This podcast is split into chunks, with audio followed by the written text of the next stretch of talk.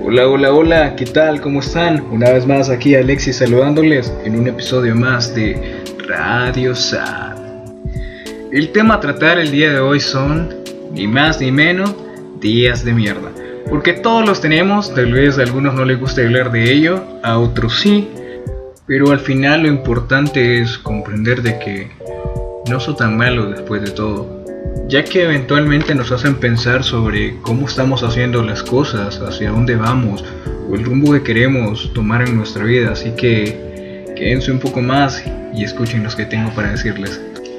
Lo primero, la verdad es que me gustaría contarles algo. Y es que durante toda nuestra vida, por lo menos a mi hermano y a mí, nos han educado trabajando básicamente. Todo lo que tenemos que gracias a nuestros padres obviamente, pero en cada una de las cosas que tenemos nosotros hemos trabajado, hemos aportado con un pequeño grano de arroz, podría decir, desde trabajar como un ayudante de albañil o pequeñas cosas como tal vez dibujar un pequeño diagrama sobre un círculo, ojo, toda una tarde jalando piedra en un terreno para limpiarlo. Y todas las cosas han provocado de que a lo largo del tiempo eventualmente tengamos dolor en nuestro cuerpo, dolor en las rodillas, dolor en la espalda, pero no es tan malo, porque a veces el dolor es temporal, pero los recuerdos y todo lo que has hecho y por qué tenés esos dolores nunca se te olvidan y te das cuenta de que has luchado por todas las cosas que tenés. Y con esto quiero llegar a siempre que tengan días malos, esos días horribles en los cuales solo queremos estar durmiendo todo el día ahí sin hacer nada, recuerden por qué hacen las cosas. O sea, tienen que buscar una motivación para salir de la cama, por así decirlo, salir al mundo, buscar algo que hacer. Si ustedes están todo el día haciendo nada, acostados lamentándose, pues no van a lograr nada busquen qué hacer, aprendan algo nuevo, canten, aprendan una nueva disciplina, eh, toquen un instrumento. O sea, son pequeñas cosas que tal vez parezcan insignificantes, pero yo siempre lo he dicho y siempre lo diré. Y es que una mente ocupada no tiene tiempo para pensar en cosas negativas, no tiene tiempo para pensar en estupideces. Y en el proceso de aprender a no estar mal, pues obviamente van a ser mejor o a quien no le gustan las personas de que llegan a una fiesta a ver una guitarra, le toman y se ponen a tocar, o esas personas divertidas de las cuales siempre tienen sobre qué hablar porque saben tanto de muchas cosas o tal vez un poco de muchas cosas que nunca se quedan sin temas de conversación.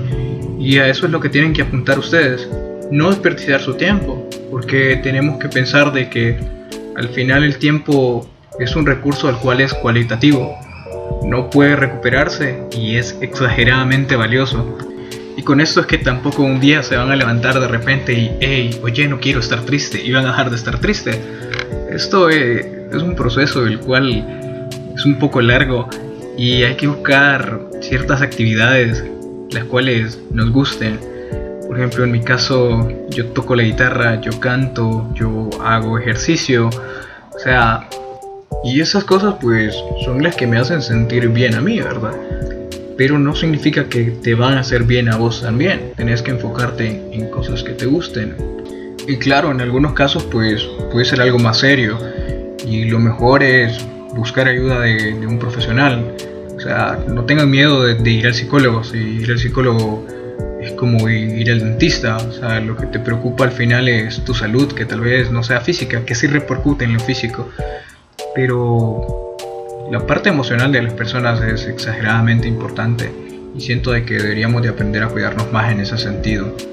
Y sí, o sea, hay muchos motivos por los cuales podamos tener esos días de mierda.